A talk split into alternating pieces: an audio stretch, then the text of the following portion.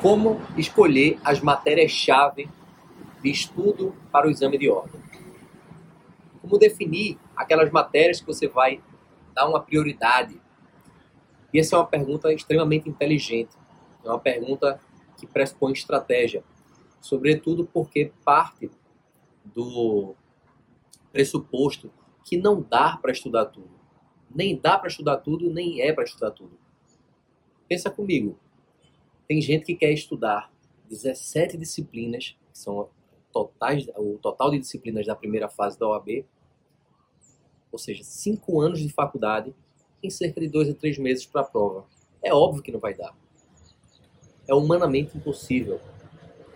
E é aí que a gente chega nessa pergunta. É preciso estabelecer um critério para definir quais matérias você vai dar mais ênfase. E uma coisa que ajuda, é, permite estabelecer essa estratégia é o fato de que na OAB você precisa fazer 50% da prova. Ou seja, você precisa fazer 40, 40 pontos nas 80 questões lá presente. E, nessas, e nessa pontuação não existe, não existe uma exigência de número mínimo por disciplina. Significa dizer que uma pessoa pode passar na OAB mesmo zerando uma determinada disciplina. Uma pessoa pode passar na OAB zerando a disciplina de direito ambiental, a disciplina de filosofia, entre outras. Desde que, na soma total, ela faça os 40 pontos. E aí que a gente entra nessa estratégia. No AB Nunca Mais, por exemplo, ao invés de estudar 17 disciplinas, os alunos priorizam 9 a 10 disciplinas, que são as matérias-chave que eu chamo. Essas matérias, por si só, já garantem a pontuação necessária para aprovação, com uma margem de segurança. Até porque não é só um jogo matemático, matemática. Não é só você pegar, ah, eu vou escolher algumas disciplinas aqui que somadas façam os 40 pontos. Eu prefiro ter uma margem de segurança. Selecionar matérias que garantam os 40 pontos e ainda, e ainda tenham uma gordurinha, né? Um, algo extra ali. Até porque é importante destacar que não é porque você selecionou algumas matérias como prioritárias que você vai gabaritar todas. Seria uma presunção, seria um mundo ideal, né? Uma utopia até. Você vai selecionar a matéria-chave e mesmo nessas matérias-chave, você vai errar questões. Então é preciso que você faça uma seleção que dê margem, que considere esses eventuais erros. Eventuais não, esses erros que vão acontecer, quer queira ou não. Afinal de contas, ninguém sabe de tudo. Nem eu, nem você, nem mesmo o ministro do STF sabe de tudo. E aí, Joás, a pergunta que não quer calar. Que critérios você utiliza para definição das matérias-chave? E aí, se você quiser fazer por conta própria, você pode fazer a partir desse entendimento. O primeiro ponto que eu quero ressaltar é que não há uma, uma única forma de fazer isso. Não há uma fórmula que só pode ser daquela maneira. Ah, só posso escolher tais disciplinas. Se eu fizer qualquer mudança aqui, vai dar errado. Não. Por isso que mais importante do que você ficar preocupado em saber, por exemplo, quais são as disciplinas que, que eu seleciono lá dentro do, dos alunos né, do AB Nunca Mais, é importante que você entenda os fundamentos. E eu explicando os fundamentos, você vai, é, caso queira, fazer isso por conta própria. E aí, primeiro critério que você deve levar em consideração é a quantidade de questões daquela matéria na prova da OAB. Vamos para a prática. Direito Constitucional tem sete disciplinas, sete disciplinas não, sete questões em 80 questões. Já tem uma representatividade boa. Direito Civil também tem sete questões nesse universo todo de 80 questões. Então, são questões que têm representatividade. Se você pegar filosofia, que tem duas questões, já não tem tanta representatividade. Então, tendo pouco o tempo, o tempo é finito. Se você investir em filosofia uma hora, você está deixando de estudar uma hora de direito constitucional, direito civil, como eu dei aqui o exemplo agora há pouco. Primeiro critério, quantidade de questões. Só que a maioria das pessoas, isso aí é, é, rola até uma, é algo até intuitivo Ah, eu vou escolher aquela que tem mais representatividade. Muita gente até faz isso. Só que não é só isso. E aí que é, quem, quem se baseia só por isso, nem, na maioria dos casos, não consegue ter o resultado que espera, a progressão. Então aí a gente chega no segundo critério.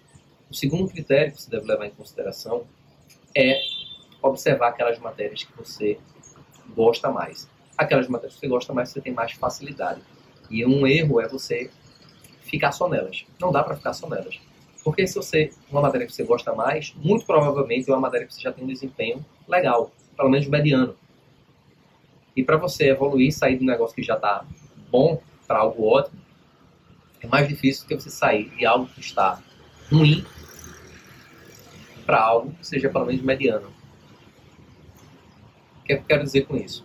Se você pegar uma matéria que tenha representatividade, que você não gosta tanto e provavelmente você não se dá tão bem, é melhor você investir nela, porque você vai crescer mais rápido, e aí é custo-benefício. Tudo que eu estou falando é estratégia, custo-benefício.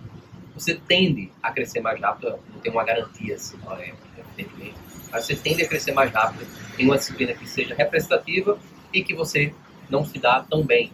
Então você estabelece, por exemplo, três matérias que são representativas e que você não se dá tão bem, foca nelas inicialmente, para que você, quando passar, sair da situação ruim para a média, você vai fazendo isso até chegar no nível mediano das disciplinas. Isso, consequentemente, vai se reverter no resultado de você chegar mais perto dos 40 pontos ou até chegar nos 40 pontos e manter isso de forma consistente. Terceiro critério, importante que se diga, você observou as disciplinas que têm maior representatividade, você observou aquelas que você gosta mais e se atentou também para não ficar só nelas, não ficar só acomodado nelas, porque se você ficar acomodado nela, você é, não vai evoluir tão rápido quanto você gostaria. E o terceiro critério que você deve levar em consideração é também o volume de conteúdo daquela disciplina. No início desse vídeo eu fiz um, falei de duas matérias, constitucional com sete, sete questões e direito civil com sete questões. Só que tem um detalhe aí. Direito constitucional, no exame de ordem, essencialmente cobra-se a Constituição Federal. Cai outras leis? Cai. Cai a lei da DI, lei da DPF, cai lei de mandado de instrução, mas essencialmente é a Constituição que é cobrada. E se a gente levar isso em consideração, a Constituição ela tem 250 artigos. O Código Civil, por sua vez, uma disciplina que também tem sete questões no AB, tem mais de 2 mil artigos. Que é que significa?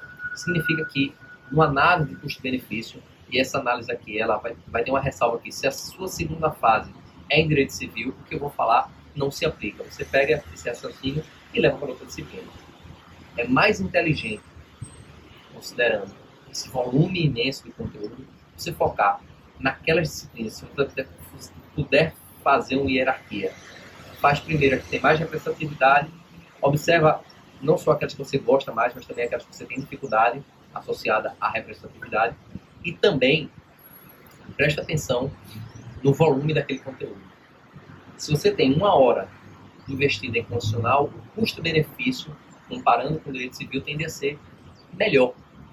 Você tende a acertar mais questões, a dominar mais conteúdo naquela uma hora que tem um volume de conteúdo menor do que numa disciplina com conteúdo maior, ainda que haja uma equivalência de representatividade no exame de ordem. Eu acho que ficou claro a explicação. Agora, não basta só saber isso. Vem questões, emergem questões. A pergunta que vem a posterior é: sabendo isso, uma vez que você identificou as matérias-chave para você, agora é hora de botar a mão na massa. Como é que você vai fazer a dosagem forma estratégica também entre lei, doutrina e jurisprudência? Falando em bom português. Como é que você vai fazer com sua disponibilidade de tempo, que já é limitada, para estabelecer o quanto que é o tempo que vai te trazer o maior retorno possível na legislação, na doutrina ou barra videoaula ou jurisprudência. Como é que você vai fazer isso? É uma questão que paralisa, é uma questão que é negligenciada e é uma questão que faz toda a diferença. No AB Nunca Mais eu dei uma forma de contornar isso aí que foi o seguinte: estabelecer um cronograma estratégico, como você que me acompanha aqui já sabe, estabelecido com base nas matérias-chave, mas não para aí. Essas matérias-chave são destrinchadas, são analisadas a fundo para identificar quais são os assuntos mais recorrentes. E é importante que você tenha esse norte, porque se imagina que não dê tempo de você estudar tudo. É fundamental que você comece, ao menos, estudando aquilo que é mais prioritário e aquilo que tem mais chance de cair na prova da OAB. Uma vez que você faz isso, vocês lá no OAB Nunca Mais, você tem o planejamento, ele direciona. Nesse momento é o momento da legislação. Você vai passar esse período aqui tendo acesso ao material nosso que é exclusivo, que é a legislação esquematizada. Uma forma de estudar as leis no dia a dia sem ficar sobrecarregado. Estudar leis no dia a dia sendo direcionado para aqueles artigos mais recorrentes. Se você pega um material nosso chamado Reforma Trabalhista Esquematizada, você vai ver que nós fazemos quadros sinóticos da lei para facilitar o aprendizado, destacamos os artigos que são mais importantes e incluímos as questões que já foram cobradas no exame de ordem com base na reforma trabalhista. Isso é um, um, um atalho, uma economia de tempo absurda. O resultado é um aprendizado mais rápido e você vai mais longe. Essa é a ideia. Não basta apenas saber que, ah, eu já sei quais são as matérias que eu vou escolher. Você precisa saber como é que vai colocar em prática esse plano. Um plano, ele pode ser muito bonito, mas se ele não for, se você não souber colocar ele em prática, vai ficar ali só de admiração, só de paisagem. E no exame de ordem, são a, a aprovação é construída no dia a dia. A forma como você lida com a sua trajetória é que vai fazer a diferença. No, no, dentro do OAB Nunca Mais, eu defendo que o estudo ele é feito pouco a cada dia. A maioria dos alunos tem, em média, entre dois, duas a três horas por dia. Não sei se esse é o seu caso. Se você tiver mais, melhor ainda. E tem gente até que tem mais, é a minoria. O fato é, aprovação no OAB é questão de estratégia. Compartilhei com você aqui critérios que são que devem ser levados em consideração na utilização, na seleção de matérias-chave. Espero que esse conteúdo faça diferença e te, dê, te deixe um passo mais próximo da sua aprovação no exame de ordem. Ah, e se você ainda não faz parte da família OAB Nunca Mais e considera fazer parte de, dessa nossa família, manda uma mensagem por direct no OAB Nunca Mais, lá no Instagram, arroba OAB Nunca Mais. Lá também tem o, a, o link da bio com a página, com todos os detalhes do método e o botão de inscrição. Vai ser um prazer te receber. Você vai ter contato direto comigo pelo WhatsApp, contato direto também com suporte por e-mail pelo WhatsApp. Grande abraço e até o próximo conteúdo. Tamo junto.